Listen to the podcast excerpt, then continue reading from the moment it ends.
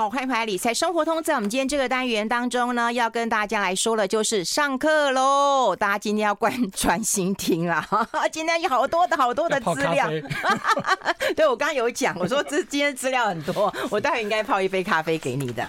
好，我们今天要好好跟大家聊聊台股的问题，然后也要看二十大之后，那么中国经济啊，最重要的，其实你手上的人民币跟中国基金应该做怎么样的一个探讨。好，先换一下我们的好朋友，南台科技大学财经系的教授。卓月中，朱老师，朱老师好，云帆姐及全国观听众大家好，好，我们现在直播也开始了哈，所以大家可以呃同步的来啊、收看我们的直播，让大家可以更清楚的呃知道，那么看到问题，而且我们今天也会有很多的这个呃图表好跟大家来做一个说明了哈。好，呃，我们先讲一下好不好？我们先讲一下，其实之前老师要先把这个媒体骂一顿了哈，我在脸书我要骂好几顿，一顿不够，啊、我有公。告了，说你今天要说清楚了哈。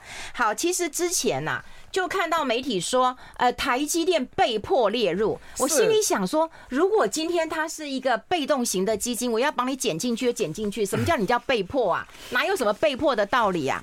那有一个叫 MSCI 的金融指数，有一个是纳斯达克的中国金融指数，都叫金融指数，有不一样吗？呃。当然就不一样，一个 MSCI，一个纳斯达克啊，两个本来就是不同机构，当然不会一样啊。好，那媒体其实不是只有一家媒体，我查了一下，至少有两家媒体在大半年前也发过类似的新闻，都犯了一样的错误，就是半年就发过了。三月份的时候大概就有发过类似的内容，几乎大概一样。我怀疑是同一个人写的啦，因为有另外另外一篇他并没有写说记者是谁啊。好，我我怀疑算是两个不同机构所发的新闻了。好，那。最大的错误呢，当然就是把这两个指数把它混为一谈了。嗯嗯，啊，第这是第一个。好，第二个呢，就运芬姐刚刚说的，天底下怎么会有被迫这种事情？有啊。好，因为在纳斯达克的金融指数里面根本就没有台积电。所以根本没有这这回事，这是第一个。嗯，然后在 MSCI 金融指数里面呢，一直都有台积电，而且不只有台积电，整个台股台湾的部分呢，权重高达二十几趴。好，我们就以九九月份 MSCI 的报告，哈，我们手头上就是 MSCI 的一手第一手的报告。嗯，台股的权重是二十六点七七趴。记者显然没有搞清楚。刚刚我说的这两个指数的差别，嗯，刚刚说纳斯达克金融指数是中概股在美国挂牌的中概股的一个综合指数，对，所以它不会有台湾的标的，好，但是那是 MSCI 的金融指数，它是两岸三地，就是中港台两岸三地的一个综合性的指数，嗯，所以我们刚刚说的，好，你就以这个。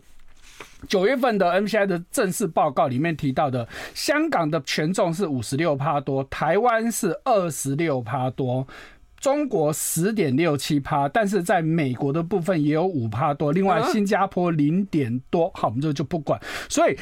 台湾的权重高达二十六帕多，哪有什么物列啊？好，这显然是记者没有搞清楚这两个指数。好，我们再看到前十大的持股当中，台积电占这个指数，就我们说的 MSCI 的中国金融指数里面呢。台积电的占比是十一点零六趴，可是特别注意到，在前十大，我们只说前十大哦，还不是只有台积电，还有红海。那如果照记者的逻辑，那红海是不是也误列？是全台湾都误列了，二十六趴多，哪有什么可能误列？好，因为显然没搞清楚这个指数从它诞生以来到现在就是三两岸三地，因为人家开头的。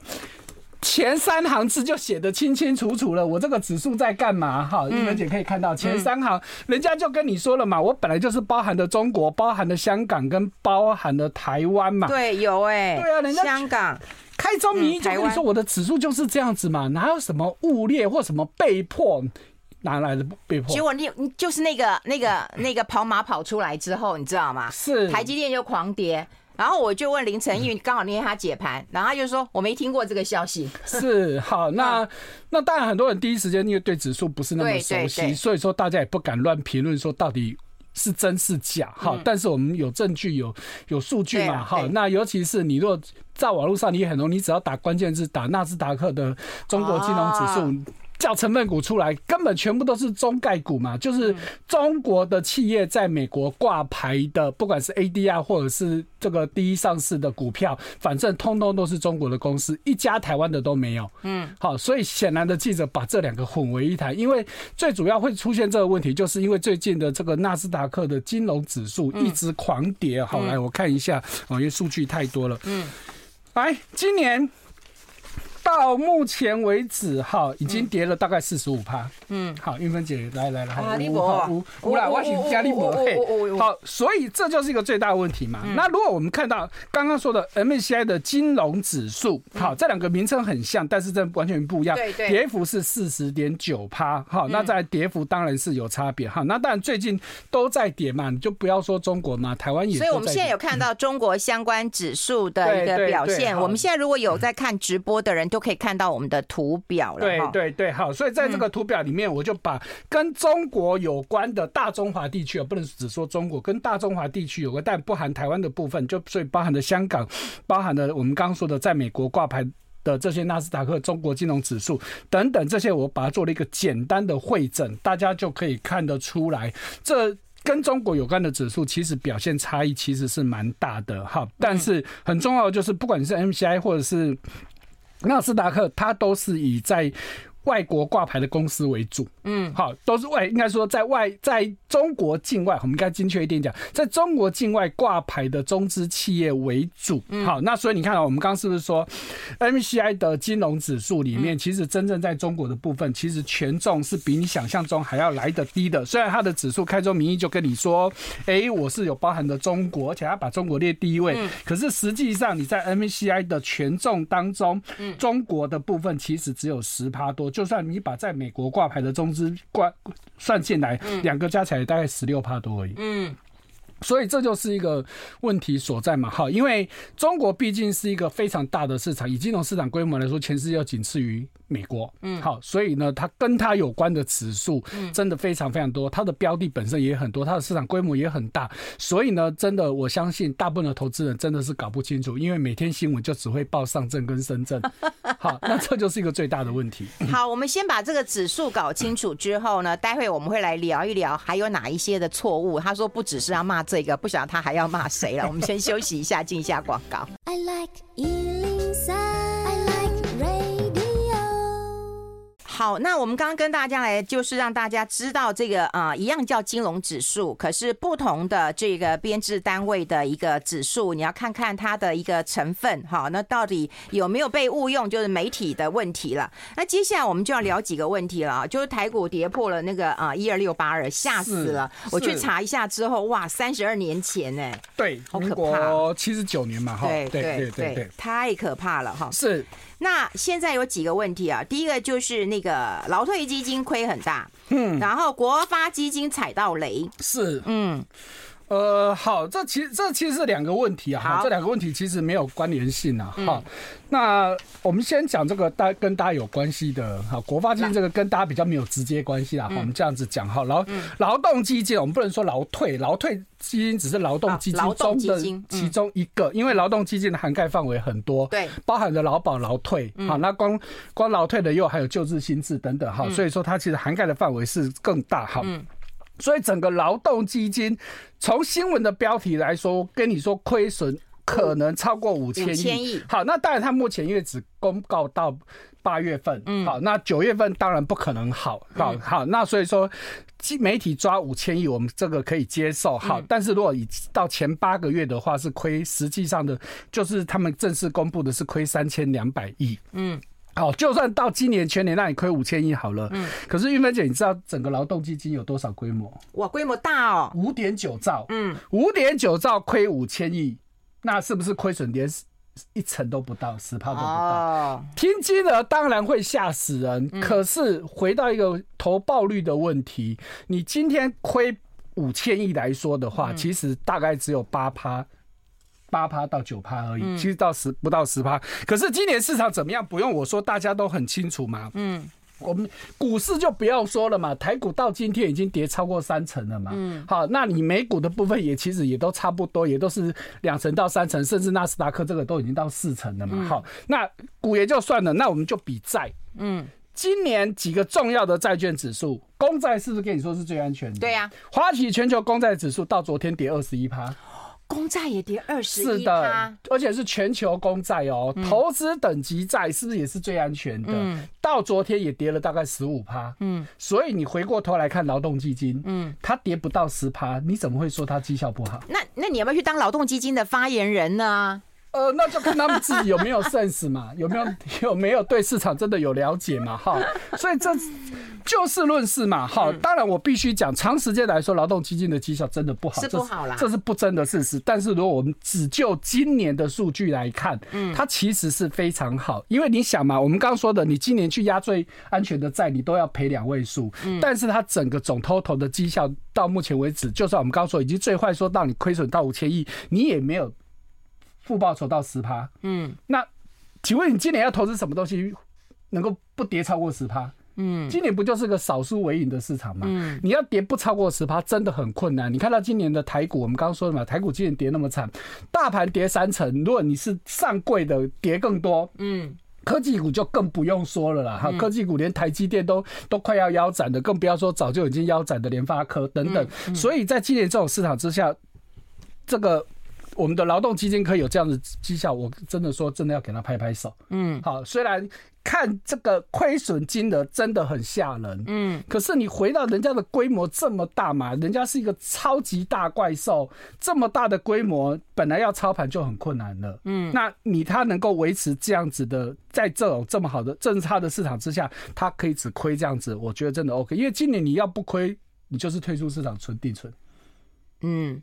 唯一的方法嘛，你今年只要进市场，你就是注定要赔的。因为你别说了，连台积电都赔啊。对啊，你今年真的，我们不要说台积电，我们刚刚说最安全的公债投资等级债都赔那么多了，你还有什么东西能够不赔？这就是一个最大的问题嘛。好，所以我觉得现在的这个媒体记者写标题真的是很糟糕了，哈，真的是真的是该骂了，都是没有搞清楚状况了。但有时候也不能怪他们了，因为你不写耸动一点，人家。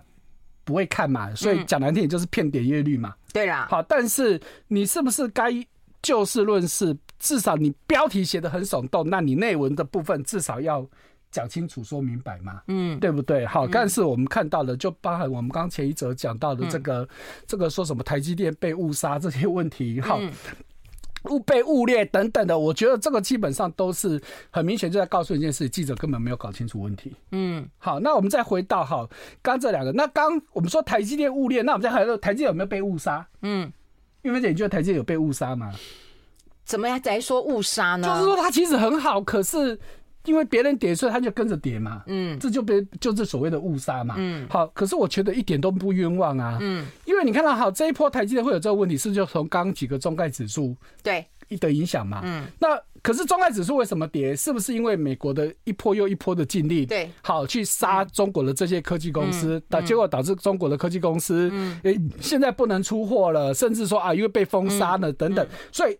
台积电的很多客户不就都是中国客户吗？嗯、台积电业绩有没有受到影响？嗯，虽然他们已经不断的出来澄清，但是其实很多供应商也都出来说了哈，只是大家都是基于很多的问题不敢明讲。对，你摆在眼前就是受到影响了嘛，只是这影响的幅度，台积电没有正式说，我们也不能讲哈。当然，我们相对于其他人来说它是好的，可是对投资人来说，看的是什么是趋势嘛？嗯，我们别的不说，我们看半导体市场，我们最常看到一个叫做产能利用率这个数字。对。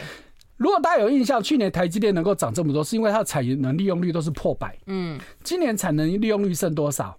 九成而已哦。嗯，那不就告诉你，你少掉一成多的营收了？嗯，没有错哈。就刚刚，譬如说刚刚前一段我们这个股市节目，淑芳姐她有提到的，台积电今年看起来 EPS 还是明年预估 EPS 还是很漂亮的，三六什么三八。对，可是问题就是跟今年比起来，你明年就是变少了。嗯，投资就是看趋势。嗯，你没有错。赚三十几块钱，压起就厉害。可是投资市场不是这么看的。你要比赚钱多，你有大力光赚钱吗？大力光 EPS 一百多块，嗯，大力光跌了多少？六千多跌到剩一千多，嗯，这就是问题嘛。投资本来就是看趋势，再对应到你看到有些真的是根本就不赚钱，你叫宏达电好了，诶，人家照样涨给你看嘛。为什么？趋势嘛，要告诉你说宏达电我介入了元宇宙，对，哎，一个。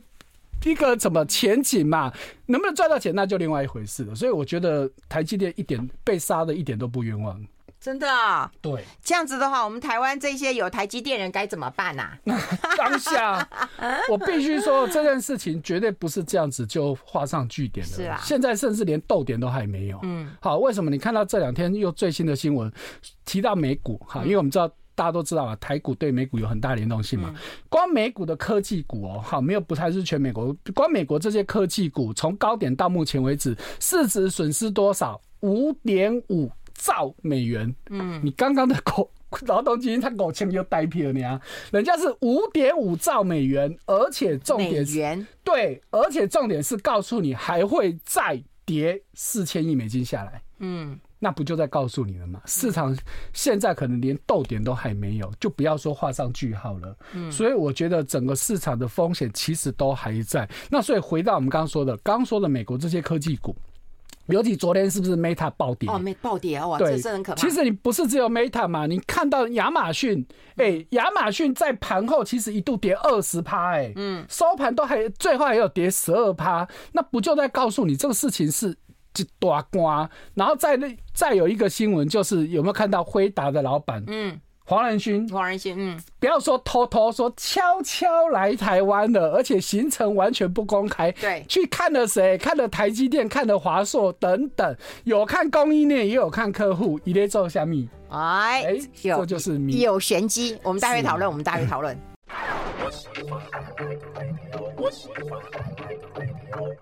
好，这里是阿来 Radio 中广流行网，欢迎再回到理财生活通第二个小时的节目现场。我们现场的特别来宾是我们的好朋友，南台科技大学财经系的教授朱业忠朱老师了。我们刚刚一路跟大家来聊一聊这个台股，那么破了一二六八二，也谈到了散户很害怕，也谈到了这个呃我们的劳动基金啊劳劳动基金了哈，就整个亏的呃很大。然后朱老师说没有亏那么大了哈，要整体的数字来看。那接下来我们是不是？谈到了台积电，然后谈到了这个黄仁勋来了。对，好，这个还是要跟大家讲一讲，好不好？呃，真的，毕竟他是世界级的大公司，也是台积电的大客户哦。好，那台湾跟他有关系的公司真的是几大瓜。对，所以他真的很重要。好，那他来台湾，当然他有说了，他所有行程全部都不公开。嗯，但是已经被证实他是真的有来了。好，因为被证实，谁出来证实呢？张忠谋他老婆出来说 又来温刀了。好，是真的。哎，可是哎，这个张。淑芬讲话就很有技巧，他说：“哎，我没有老朋友见个面吃个饭就这样子，我们完全没有谈公事。好，那有没有谈公事？当然我们不知道了。哈，当然黄仁勋会来回台湾来，基本上一定是公事嘛。对啊，啊，因为有都讲了嘛，有拜访台积电嘛，有拜拜访那个华硕、技嘉跟维新，这至少这四家公司是。”是有被证实有被有黄仁勋有去的，所以台积电是他的供应商嘛，就是帮他生产晶片的嘛。那另外三个就是他的客户，做专门做板卡的大厂嘛。所以你这样子的动作不就很明显了嘛？你为什么要去台积电？一定是生产端有问题。所以你要去谈什么问题？因为他原本的原本的这个 R T 呃 R T S 三十这个。原本是他最高阶的，然后在九月份呢，他又发了一个更新的 RTX 四十的更新的这个晶片。好，结果呢，因为市场在下半年急转直下，RTX 三十这个库存一大堆，嗯，所以他把这个 RTX 四十的这个更高阶的商品就暂停生产。嗯，好，那问题就来了，我们刚刚说他是找台积电代工，是台积电是不是已经帮他生产生产线？对，一定都安排好了嘛？对呀。那你说我要暂缓？那台积电的这边生产线怎么办？嗯，啊，你不要去跟人家抢嘛，嗯，人家帮你留的哎、欸。哎、欸，可是我记得 NVIDIA 之前的业绩也不好哦。呃，那是不是因为它应该是说更早之前很好，但是到今年整个急转直下，嗯，市场开始有很大的变化，嗯，所以才会有这样子的问题嘛。所以人家台积电帮你预留了生产线，那你现在你要 delay，嗯，那你一 delay 是不是影响到我后后面一一拖拉股？嗯，因为他们就跟那个是一连串的嘛。我今天帮你留了这段时间，我就是帮你生产嘛。嗯，那你现在你跟我说你暂时不要生产，你要往后延，嗯。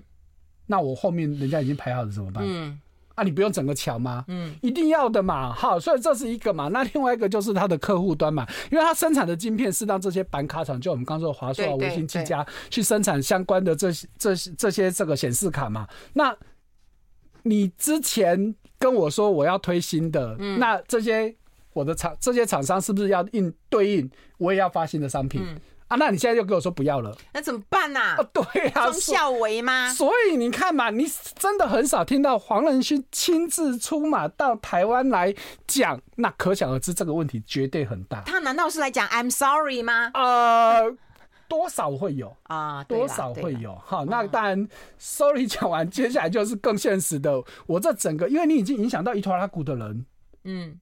就因为你的动作嘛，嗯，人家都是在配合你嘛，不管是你的供应链或你的厂商，人家配合你。那因为你现在突然喊卡，嗯，那影响这么多一套拉股的人，你不用来跟人家讲清楚、说明白，这是下面的人能够讲清楚的吗？不可能嘛，你一定要老板亲自出马来瞧这件事情嘛。可是总归都在告诉你，就是因为市场不好。嗯，所以才能这么一大串，嗯，所以你回到你台积电，你遇到这样的事情，你不会受到影响。NVIDIA 是它的前几大客户，是啊，是啊，是啊，对不对？那这都是一连串这一环扣一环的事情嘛。所以回到我们刚刚前一段，不再讲说台积电有没有被错杀，一点都没有，因为它真的太多事情，更不要说那种国安的问题，那这我们就不讲了，纯粹就是产产业面的问题，它现在就摆在眼前，就告诉你，它就是。被受到影响，不管是他自己的问题，或是别人，当然最主要还是客户的问题影响到他嘛。那摆明别的不说，你关键看到我们常看半导体产业一个很重要的指标就是。除了刚刚说的产能利用率之外，还有一个就是资本支出嘛。嗯，你看到是不是前天联电也这个第三季财报法说会，也就是说我的资本支出也是要减少两成，哎，跟台积电是差不多，都是两成哦。好，不止这样子，如果你再去看到昨天包含的三星、包含的海力士也都在公布第三季财报，保守更惨，海力士资本支出砍五成，对，三星砍三成。资本支出砍是什么意思？嗯、我看坏未来。嗯，我不投资啊。对，我不投资了，因为我的资本支出大家也知道，这些产业一砸进去都是几十亿甚至几百亿美金的。你像你台积来说，那是三四百亿美金的事情呢。联电比较小开，也都还三十几亿美金。那像海力士、像像三星，也都是几百亿美金的事情。你一砍。那你绝对是想很远很远，我们一般人看不到，他们一定可能是看到三年五年以后的事情的。嗯，因为你想嘛，我今天要好，我今天半导体要盖一座厂，我光一个盖厂的时间，以台积电已经算很快的，都大概要一年半。嗯，那你一年半以后，你还要开始测试到真正的量产，那些时间再估进去，你是不是至少看到两到三年后的景气了？当然，当然，而且再来就是你投资这么多钱。绝对不是想说两三年后就要把它赚回来，不可能嘛！你一定至少看三到五年以后嘛。所以，当你看到我们刚刚说的这两个数字，产能利用率是现在的事情，资本设备支出就是未来的指标了。当你资本支出这些世界级公司都砍了这么多，不就在告诉你整个半导体产业前景短时间之内好不起来？嗯。这两个因素，对，这就是一个大问题啊。所以回到我们，你这样讲，大家会哭死。有台积电现在又开始哭了啊。那眼前就是这样子啊，成本啊，那没有办法啊。这种在商言商就是问题。我们刚刚说嘛，哎，台积电原本说资本支支出要四百四十亿美金呢。嗯。哎、欸，这个钱砸上去四百四十是一兆多台币哎、欸，可是他后来缩减也还是有四百啊，哦，剩三百六了，哦，三百六，剩三百六，他砍了两次，所以后来变剩三百六了。好，以他第三季法说会以后就剩三百六，哎，所以差很多哎、欸，嗯，你。差四百四跟三百六，差八十亿美金，八十亿美金基本上大概可以再盖一座城了嘞。嗯，所以这不就在告诉你吗？虽然台积电昨天有呃，今天有再出来声明说啊，没有没有，我们还是很好，明年还是会成长。嗯，问题就是我们刚刚说的，你本来成长十趴变成成长五趴，投资人就是有感。嗯，我们没有说它不好，嗯，我绝对没有说它会衰退或不好，而是投资市场本来就是看趋势这件事情。嗯。好，这个我们大概就是从呃，就是你刚刚讲两个关键点，产能利用率跟资本支出来看台积电，当然排除到地缘政治的一个。对，地缘政治那就更更难去预估了啦。哈，这个已经超出我的专业了，没有办法去再讲到那一块去了。嗯 对，这两个大人在吵架，这个待会我们来聊一聊中国的一个问题啊。是，哎，我们还有一点时间，我们先聊一下那个国发基金，虽然跟一般人的影响其实是不大啦，但对于他们这样讲，就是说他是被骗的，这个我是无法接受的。你们养了一群人，然后你们被骗，你们不做研究啊？呃，我比较中性来看呢、啊，他说他被骗，你也不能完全说没有，嗯，因为你都遇到专业的骗子，嗯，那怎么会可能会不被骗？嗯，好像我每次在上课，我就最喜欢讲当年的这个博答案。哦，不然玉芬姐还有没有印象？有，对，当年这个博达可以大概说是台湾有史以来最大的骗局。嗯，你看到这个博达的老板，好，我到现在都还记得他叫什么名字？叶素飞。哎，你们觉得厉害？你看到他当年就是一个精心策划的骗局。好，再来就是这个国外马多夫案都进教科书了，最经典的骗局。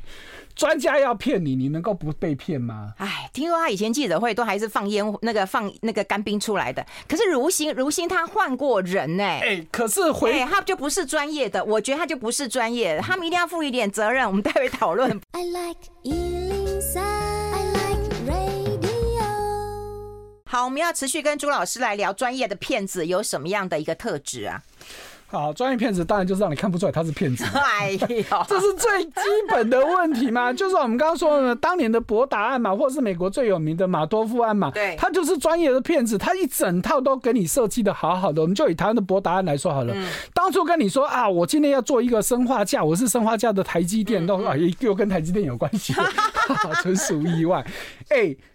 你要来看厂，我有厂给你看。对，你要财报，我财报很漂亮，我甚至海外客户所有资料通通都给你。嗯，结果通通是假的。嗯，海外海外的客户都是他设的假公司。嗯，厂房是租来给你看的。嗯，所有全部都弄得很像真的。嗯，你说会计师为什么不会发现？这是大家对会计师的误解。会计师是根据你给我的。嗯，单据对来帮你算，对了，问题你给我的单据就是假的，我怎么会有办法知道？对了，这就是一个问题嘛。所以你回到你说这个这个，我们看到我们这个国国国发基金的事情，嗯你说他被骗的这几家公司，嗯，他说他被骗了，好，那好，那你说到底是知情还是不知情？我们真的不知道。嗯，好，就譬如说大家讨论最多的如新这间公司，嗯，可是原本看起来如新，你不会觉得它有问题啊，嗯。哎、欸，世界级的牛仔裤代工厂哎，数一数二大的哎、欸，而且他又有几乎是全世界最厉害的做牛仔裤的技术。我看他的介绍，他的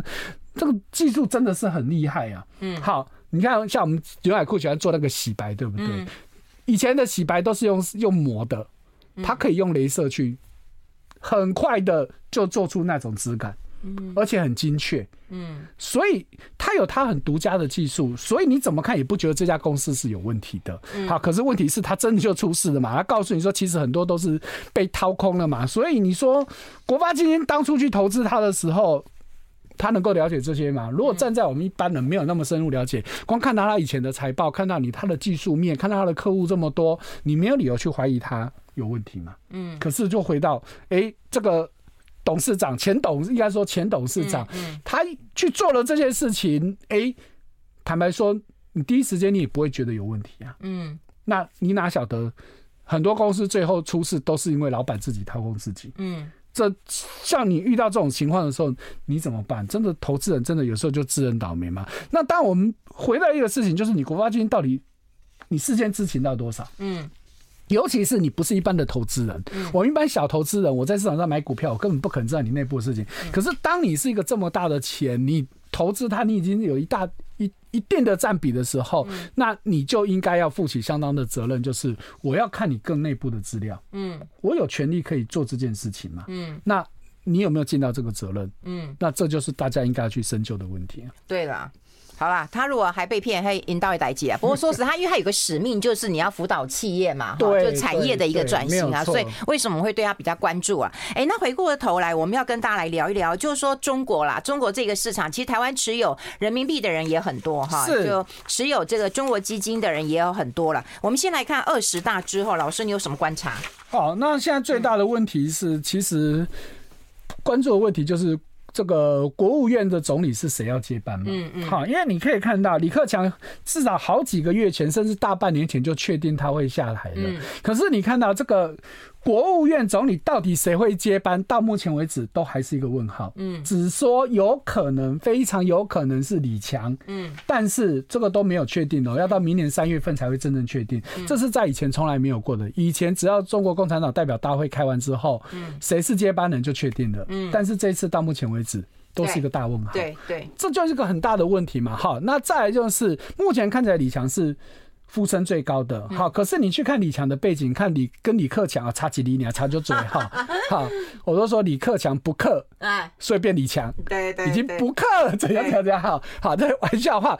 来，再往前推，李克强的前一任是谁？嗯，温家宝。你想哦，李克强是从二零一三年做到明年，他现在还接下来，然后再往前推的十年是温家宝，你就也就是从二零零三年到明年的二零二三年，这二十年不就是几乎就是中国最好的十二十年？我说的是经济方面的哈。那因为在以前哈，你从前这个胡锦涛时期到习近平时期，他们当初为什么会找这样的副手？嗯，就是我说的是找温家宝跟李克强，他们重点其实不就在告诉你，我要拼经济，经济是个重点。嗯，所以他们前面这两个都有这些相关的背景。那请问李克强呃李强有什么？嗯，没有嘛。所以大家在质疑的，你跟习习近平关系再怎么好都没有关系，都都都是必然的嘛。本来我就会拉跟我熟的人嘛，嗯、我不会拉一个跟我八竿子，而且我这是一个这么重要的，或者会捅我的人。对，一个国家的第二把交椅，我当然要找一个跟我至少麻吉的人嘛。嗯、好，可是跟习近平麻吉的人到底有多少，我们不知道。可是重点就是你拉的这个人有什么资格坐这个位置？嗯，这是大家所关注的吧？显、嗯、然，你从李强过去的这些经历来看，甚至连学历都掏出来看的话，真的让大家觉得。请问你这个国务院总理是到底是要上来做什么事情的？嗯，因为我就我们刚刚说的，我们为什么会把以前的温家宝跟李克强抓出来？因为从他过去的经历一看就知道，哦，你这个位置是要做什么事？嗯，简单明了嘛。问题你现在让人家觉得就是你找这个来摆摆明就是要来做做什么？又要开始做斗争的嘛？嗯，又要去做那些什么？反正就是数这个就是铲除异己，当然就是这一类这么一回事嘛。嗯，你根本就。跟眼前中国可能遇到的经济问题根本就是八竿八子打不着，因为大家看不出来李强你有这个能力做这件事。当然，国务院总理不是说他一定要做这些事情，嗯，只是国务院总理就等于是一个很重要的，像类似台湾的行政院长的，对啊，对的一个职位嘛，你是一个习近平的执行者嘛，嗯。甚至你是他的代理人，就是习近平下口令，我就是要去做这些事情。那你找了这样子一个人来做事情，哎、欸，这就让人家有有问题吗？你看，在以前李克强上来的时候，哎、欸，习近平显很显然的，其实那时候对李克强是很信任的，因为所有经济的问题就全部交给李克强去处理。嗯，只要跟经济有关的，一定都是李克强出来讲话。嗯，可是你到。为最近这一两年，李克强的声音渐渐就小了，甚至直到他确定快要下台前，他才又突然又浮上台面。这其实都让人家觉得，哎、中国真的是有很大很大的问题。所以，我们过去对于中国的一些经济红利，现在真的要画上一个很大问号。哎、那我们待会来来来讨论一下，他真的有这么弱吗？股市弱，房地产也弱，出了什么问题？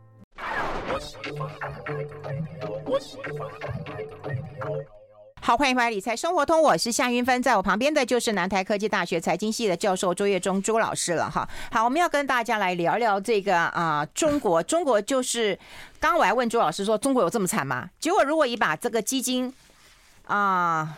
跑出来看，真的蛮惨的耶。是的，哈，因为这就是很大的问题哦。嗯，如果你看指数，嗯，上证今年到目前为止，好，我们来看一下指数。我们来看一下指数，我们把那个图表给它上上去。好，指数就是我们开始看中国相关指数表现。好，你看到上证指数今年到目前为止跌十七趴多，深圳指数甚至还涨的。嗯，如果你只看这两个每天新闻在报的数字，你一定会觉得今年中国市场其实是不错的。呃，对。好，那可是你如果对应到，如果你对应到我们的台股或其他市场，你会觉得，哎，今年中国市场很好啊。可是真的是这样子吗？因为你要回到我们一开始不就跟你讲，我们市场上有很多的这个跟中国有关的投资，你的投资到底放到哪里去？解最基本的，我们会投资中国的大部分都是买。基金，嗯，那基金这时候你看上证、深圳，基本上除非你买的是 ETF，要不然你看上证、深圳其实是一点关系都没有。对，对。你要看的就是我们刚前面最开始说的是 MSCI，嗯，所以你看哦，如果你今天看 MSCI 指数，不管你看中国、中华或金融，嗯，好，这个我们其实很久以前也提过，中国就只有中国市场，中华是中国加香港，嗯，金融就是我们刚刚说的两岸三地，嗯，有没有看这三个指数都跌四成？嚯，嗯。我们刚刚说了，如果你今天是买基金，嗯，除非你买的是 ETF，就是去锁定刚刚说的上证、深圳指数，要不然你买的不管是什么基金，基本上看的就是这三个指数的其中一个。其中金融指数真的是最多人看，但是不管哪一个指数，今年是不是就是跌四成到四成一？很多啊，是。都是四成多嘛，啊，对对，所以你对应到基金来说，好，你看到基金的表现，今年最好的基金，好，今年以来中国基金表现最好的，嗯，哎，还有人涨，哎，就就厉害，好，我们再真的要把它念出来哦，台中银的这个机器人量化中国基金，嗯。还有涨零点九九。哦，今年就只有它。当然有那种很短的，上市不到一个月，我都把它剔除掉，因为那不到一个月没省。好，那再来第二多的就是富达的中国聚焦跌零九跌八趴多，之后的通通都是跌幅。哎，我觉得很好笑，表现最佳的竟然还都是跌的。呃，今年台股基金也是，也是啊，对，今年台股基金也全部都是。都是跌的，一档涨的都没有。好，那所以你看，如果再看到倒数的，是不是基本上就是三成到四成？嗯，所以这就在告诉你们，因为大部分的基金都是去 follow MSCI 指数，那 MSCI 指数就跟你说，我就是跌四成在那里。嗯，那你的绩效要能够比它更好的，也好不到哪里去。嗯，除非你真的就是我完全不要照指数去做。嗯，问题是回到。你这些投资人，你有多大的能力？嗯，好，再还有一个问题哦，因为我们这个我我这边所结算的都是用台币报酬率来算，好，所以说这大概就把人民币跟台币的汇率，当然这今年两两个汇货币都都贬的差不多了哈，所以这个汇率的影响其实算不太大了哈，所以汇率的问题姑且可以去掉，所以就在告诉你说，你今年你去投资中国，嗯，你要能够赚钱，基本上是不可能。除非你就是短进短出，我们刚刚说了。嗯，好，那当然大家更关心的就是那接下来呢？好，接下来就是回到我们刚刚说的未来的前景的部分了。嗯，那当你现在这个市场这个样子，哦，我们现在中国有什么问题？嗯，第一个当然大家想到疫情呢，就是不断的这些清零嘛。对，好，可是我会跟大家讲。大家觉得中国的清零政策，我个人觉得其实没有你想象中影响那么大。嗯，好，因为你从这个 GDP 的数字来看，哈，你看到中国第三季的 GDP 出来告诉你整体是不是三点九趴？嗯，好，那可是你看到几个产业，我特别去列了第一产业、第二产业、第三产业。第一产业叫农林渔牧，哦，叫农林渔牧，好，因为它占比很低。第二个叫做制造业，第三个叫做服务业。所以你看到制造业跟服务业其实算。表现没有差太多。如果你再把它拉到今年的前三季，有没有看到服务业就明显低很多？有。好，服今年前三季服务业只占了二点三啊。然后呢，大家看到一个数字就是占比，因为中国其实现在服务业其实占比是越来越高的。好，大概现在这几年，大概二零一三年以后，大概都是都是。服务业比制造业来得高，就是第三产业比第二产业来得高。那近两三年大概就是稳定下来，就是五十出头对比四十啊，剩下就是农林渔牧。农林渔牧我们就不管它哈。所以说，你回到一个很基本的事情，中国现在你说清零会影响到什么？就是日常生活买东西嘛。嗯。好，那可是对于制造业，基本上他们现在清零跟以前不一样哦。去年以前的清零是。所有事情都不准做，对，连工厂也封了，你也别出货了。对，但是现在都是可以的。嗯，现在就算我清零，工厂是照样继续生产。嗯，那当然就差很多了。嗯，我能做这件事情跟不能做这件事情，也就是说，中国也知道我过去清零太 over 了，我所有的所有的经济活动全部都要暂停，那对经济来说绝对是一个致命伤嘛。所以他现在的清零就是贬，只能日常生活、百货零售。我暂停，嗯，但是更重要的，我的制造业我是不停的，对，继续生产，嗯，所以在这种情况之下，你对于经济的影响，那当然还是有影响，不能说完全没有，但是影响真的会差。没有那么大了，嗯，好，但是回过头来，中国你现在比较大的问题，哈，是什么？哎，我现在看到就是，呃，中国的富豪恐慌性的抛售房地产，上海的豪宅一个月暴跌四十趴。我们先讲股市也跌了，香港也跌了，中国当然也跌了。那你说房地产跌成这样，这也是很怪啊。好，我们再看到哈两个图表，就是一个叫做投资，一个叫做房地产。哪一个？好，嗯，固定投资。表示来图示，图示这个好，你有没有看到这个趋势？嗯，有没有看到？基本上一路在往下。我们这从二零二一年以来，表示什么？大家投资越来越少啊。那对经济来说，这当然是个很大问题。大家不敢投资的嘛？那应该都一样吧？不管你是基于什么问题，反正你就是投资越来越少嘛。好，那也就算了。你再看到旁边的房地产，哇，也是往下。可是有没有发现右边的数字是负的？对。那就是关键所在。嗯，中国的各个产业里面占比最高就是房地产，占高达 GDP 的三成。嗯，哎，那之前不是恒大也出过事啊？很多事也都出过啊。呃，现在应该说没有出事的还剩谁？哦，这就是一个问题嘛。嗯，所以在这种情况之下，你可以看到光。占一个 GDP 三成的中国最重要的产业，大家可能以为中国最大产业不是那些阿里巴巴、腾讯啊，没有不是啊，最厉害、最大的还是房地产啊，高达占 GDP 的三成。所以当你看到房地产这样子的崩跌，你说怎么办？嗯，已经是负成长喽。嗯，你说怎么办？嗯，那问题很多嘛，一个当然就是过去涨过头了嘛。嗯，好，那另外一个现在当然就是当下现在经济不好嘛。大家也不想买房了嘛，那再来就是还有过去这一两年常常出现的烂尾楼嘛，嗯，所以这两天也有另外一个新闻说，中国现在基本上新房预售屋没有人要买了，嗯，大家都去买二手屋。哎、欸，之前是排队买，哎，捧现金去买，怎么差这么多？我们先休息一下，先休息一下。I like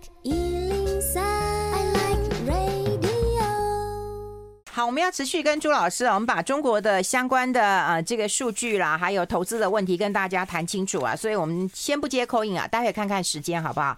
好，我们刚刚有看到了房地产哈，房地产的一个状况。那接下来我们要看什么样的？好，我们先把房地产现在讲一下哈。好，中国现在就刚刚我们说了一大堆房地产相关的问题了，嗯、现在导致民众开始只想买。中古屋不想买新屋，对对。好，那甚至在很多的大城市开始出现数字，买中古屋的数量超过了新屋，那整个新屋开工率，啊，新的建案推出率大幅崩盘哦，这会产生什么问题？我们刚刚说，它整个 GDP 占占占住，不，房地产占整个中国 GDP 高达三成，可是当家都都买，当大家都买中古屋不买新屋，新屋最大的差别是什么？你会带动一坨拉股的营建嘛？嗯，对不对？你要盖新房子。营造业，然后你要建材。对，我们为什么常常说不动产是经济的火车头？因为它背后跟它相关的一拖拉股。可是当大家都去买旧房子的时候，那那一块不就都没了？嗯，这是很可怕的事情。嗯，这真的是非常非常可怕的事情。所以这个问题什么时候可以解决？不知道。中国它有努力在救，可是没有办法。那更不要说了，你。背后我们刚刚说的，中国的现在烂尾楼导致很多的建案都断供。断供的意思就是说我拒缴房贷了，嗯，拖累金融业。那这又是另外一个问题了。中国光今年以来已经至少要丢一兆人民币去救这，光房市而丢一兆人民币去救，因为他怕很多银行会被拖拖累。那问题是你救得起来吗？嗯，没人知道。嗯，好，因为我们刚刚说的它是 GDP 的 GDP 的三成嘛，中国的 GDP 以人民币来说大概一百一十几兆人民币，所以三成不就是三十几兆？嗯，所以你丢一兆进去，请问有什么用？嗯。杯水车薪嘛，嗯，那这是一个大问题哦。嗯，好，那再来看到中国的企业，好，这大家讲到中国这个国进民退啊，好，就是国营企业越来越好，民营企业越来越差。好，那大家可以从中国的经济数，大家比较少在我们的新闻看到这个，哈，这个其实到中国的官方网站，就是中国的国家统计局去看，大家都可以查得到这些数字。已经深入敌营了，到国家统计局去看了。哎，我其实我习惯哎。我习惯其实不是只有中国，世界各国经济数据我都是习惯看官网的数字。哦，看官网，因为媒体的数字难免会有错。对对对。所以像譬如说，像美国昨天公布第三季的 GDP 嘛，我一定是直接上美国商务部去看第一手资料，我不会去看新闻的二手资料，因为二手资料难免会有错，所以我一定看一手资料。好，所以回到来，我们来看到，在大家如果有看直播，可以看到这个画面啊。如果听众的话，就听我念一下哈。这个所谓的经济分类，就是指的有。中国有各式各样的企业，好，国营企业这个我们都知道，股份制就是这个比较大的上市贵公司，再来外商包含的台港澳。好，这是外商的部分。另外，私营企业就是小公司哦，小公司。好，所以呢，你可以看到，这是不是已经把所有公司都包含进去了？好，然后呢，你看到前三季的这个数据，我们在这个表里面都有。好，我要讲的就是这个外资的部分。嗯，很好笑哦。第一季告诉你外外商的部分呢，成长二点一趴，第二季成长三点六趴，第三季成长五点四趴。可是第一季到第三季的平均值叫做衰退零点一趴。请问你这个数字怎么算出来？就不知道啊。我刚才问你说是不是跑光了？哎、哎，问题是我的一到三是前三季的平均值啊，那你前三季都正的，这个简单的小，为什么是负的？对啊，你怎么会出现一个负的？你要不要去问一下习大大？呃，最好你把他电话给我，直接 call 他看看。好，那也就算了。好，如果我们再看到，也是很有趣。我们刚刚说，是不是基本上企业不就分我们刚刚说这四大类了嘛？对啊。好，那如果只看第三季这四大类，我们。很快念一下，国营企业成长四点九，股份制成长六点六，外商成长五点四，私营小企业成长四点四。刚刚我念的这四个数字，是不是都比全第三季整体的平均三点九来的大？是啊。那为什么企业表现都这么好，就整个国家的平均只有三点九？嗯。那谁是拖油瓶？嗯。如果按照我们的 GDP 的结构里面，我们的 GDP 呢是消费加投资加政府支出加出口减掉进口是一个减项，所以消费、投资、政府支出跟出口这四项里面，只有一项是跟企业没有关系的，叫做政府。嗯。如果这个数字假设是对的，嗯，企业的成长率都高于全国的成长率，嗯，那是不是你政府是拖油瓶？嗯，要不然怎么会把平均值拉低？嗯，可能吗？你敢讲吗？所以我就觉得有时候大家我们就不要基于政治的问题啊，好，我们就纯粹就从数字上来看，从确实你就不得不去怀疑这个数字怎么看都觉得怪怪怪怪的。嗯，好，这个韵芬姐讲的比较。含蓄一点，怪怪的。好，基本上就我来看，就真的就是有鬼嘛。我们就不要说好，我们真的对，因为政治上的什么问题，我们纯粹就是回到。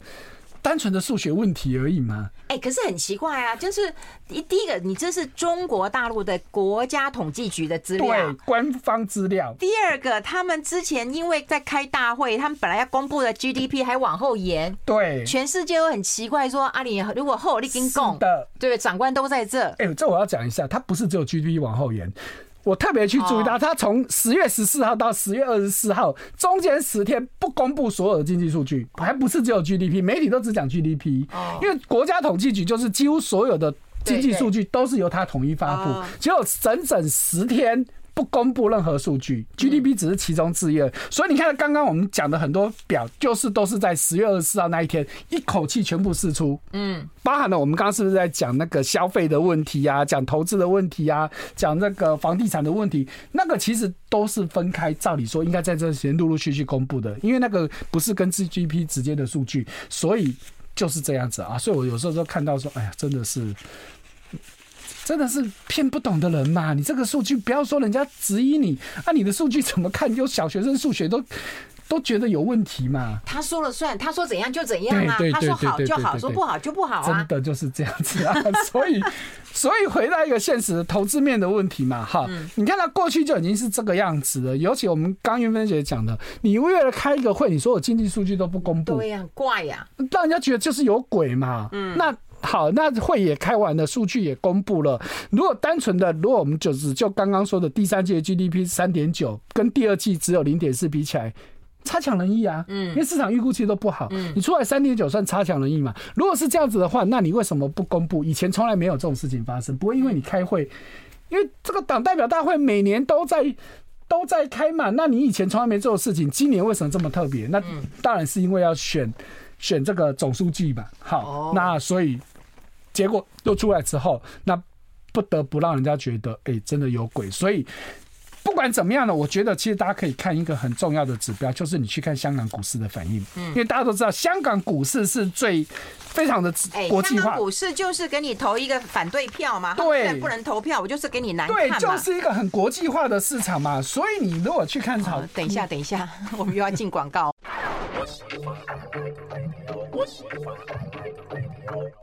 好，我们啊、呃、就跟朱业忠朱老师，我们把这个啊、呃、中港台三边的一个问题让大家都聊清楚，好不好？然后我们就不开放 call in 了，好吧？那我们来看到了香港，香港就是我觉得虽然它不能投票，国母就死给你看嘛。呃，嗯、香港股市或者它的金融市场，基本上讲难听也就是个照妖镜，嗯、让你现形。哎呦，照妖镜！因为我们都知道香港股市最自由化嘛，嗯、而且有非常多的外资嘛，那对，所以说你。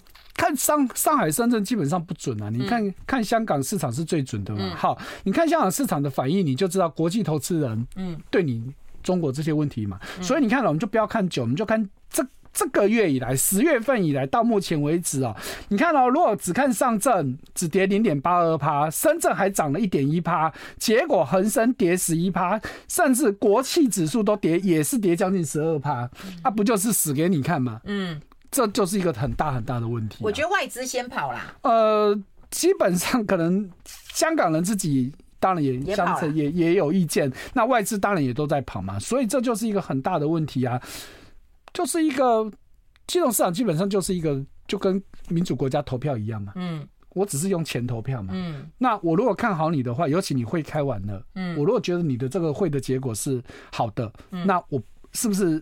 就民主国家的说法，就是所谓的庆祝行情。嗯，那问题他没有嘛？嗯，你看他开完会之后，你看十月二十号之后，港股几乎天天跌，而且跌幅都很大。嗯，所以这是个很大很大问题嘛。嗯，那如果你再看到汇市的部分的话，你如果去看到这两天，因为中国人民币呢，你要去看两个数字，一个是在岸人民币，一个是离岸人民币。在岸指的是在中国境内，离岸的就是在香港的外汇市场。你要看到这两个数字呢，其实大部分时间当然要同步哦，可是也就在这几天，离岸人民币曾经来到七点三七，嗯，在岸才七点三零，嗯。其实差很多哦，其实是差很多，因为在过去长时间大概都只差到一两分而已，嗯，就是到小数第二位，嗯，以前正常有两个数字一定不会一样，嗯，但是大概都只差一两分，但是你看到这次以高点来说差到七分，嗯，这是一个很大很大问题。那这个数字呢，还有一个很大的问题就是，这已经是几乎就是中国这一波外汇改革开放以来的新高了，嗯。这是一个很大的问题哦。你看到有印象的，就是中国从二零零五年开始所谓的改革开放，所以人民币就开始一路升升升升到二零一四年是人民币的最低点，那时候对美元我都还记得是六点零四。之后呢，人民币就没有说一定就会升或贬了，好，所以就波动波动。可是，在这一次以前，人民币最高大概来到七点一一几，我指的都是对对美元哈，不是对台币。我们国际上一定是看对美元，大概都是七点一几。可是你看到这一波，我们刚刚说已经是七点三几了，甚至接近七点四了。好，那而且哦，这还是人行，不只是人行哦，人行动员动员了二十几家国营的银行出面去护盘，叫他们要赶快去抛汇，就是抛美元救人民币，所以才把它挡下来。如果不挡的话，搞不好人民币。重新看到八都是有可能是，因为改革开放就是二零零五年开放那时候，那时候人民币大概就从八点二一路升升到我们刚刚说最低的六点零四。那你看它现在又这样子上去了，这是一个很大的问题啊。那表示说市场上对你真的是不看好，不信任，对，不信任，所以我会觉得。现在回答一个问题，就这个台湾投资人有投资中国真的是太多太多了。我们以基金来说，我们台湾买得到的基金啊，就是境内加境外最多的大概是美国，嗯，大概可以买到三四百档。那中国大概就第二多的，中国大概有两百多档。各种就是我们说的，只要跟中国有关的，不管是中国中华、大中华，或者是是这个香港金融这两岸三地的，反正跟中国有关的，台湾大概有两百多档基金。所以台湾投资人在过去其实。撇开政治的问题不说，其实是蛮喜欢投资中国。那过去也真的能够赚得到钱啊，但是这接下来真的我要提醒大家，不是说完全不能投资，但是真的不会有什么长，至少目前未来怎么样我们不晓得啦。习大大哪天会突然又转性，我们不知道。至少就目前来看，中国已经没有所谓的前景可言。我指的是投资面。没有前景可有，不客气的，就是这么讲。以前都没有带来一点点激励，或者就是利多消息。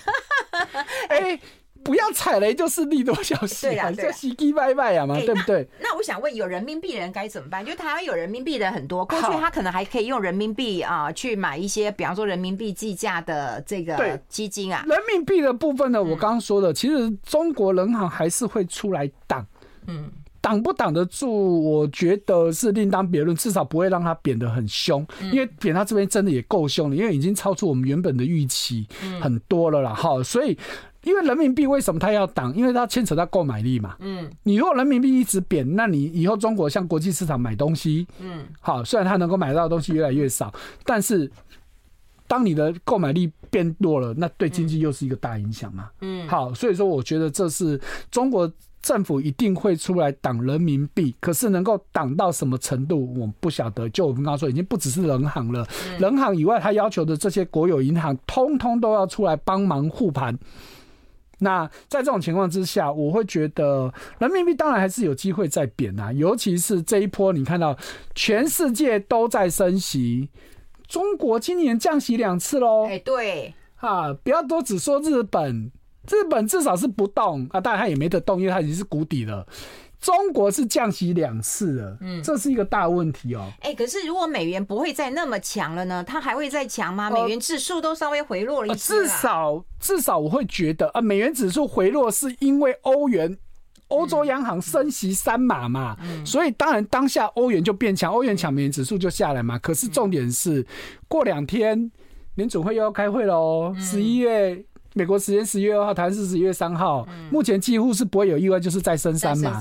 然后十二月十四号还会再一次，目前至少也是两到三码。所以也就是说到年底前，联准会还要再升至少五码的情况之下，人民币还是承压。因为我们刚刚说的，人家全世界都在升值，全世界大概唯二在在降息的，不是升值，升息的降息的大概就是他跟土耳其。嗯，好，那土耳其那个奇葩不讲也对，对，那个也是大问题。那个奇葩不讲也罢了哈。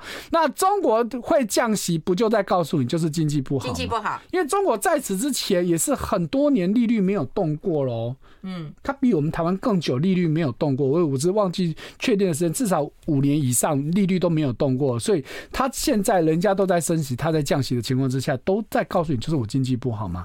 所以如果这个美国到年底再去升两波，然后然后又升了这么多的情况之下，人民币势必还要再承压一次。可是我们刚还是强调，人行会出来挡，但是能够挡到什么程度，我没有办法预估。但是基本上，其实不只是人民币、台币在内，其实都还是短线到年底前大概都是偏弱的。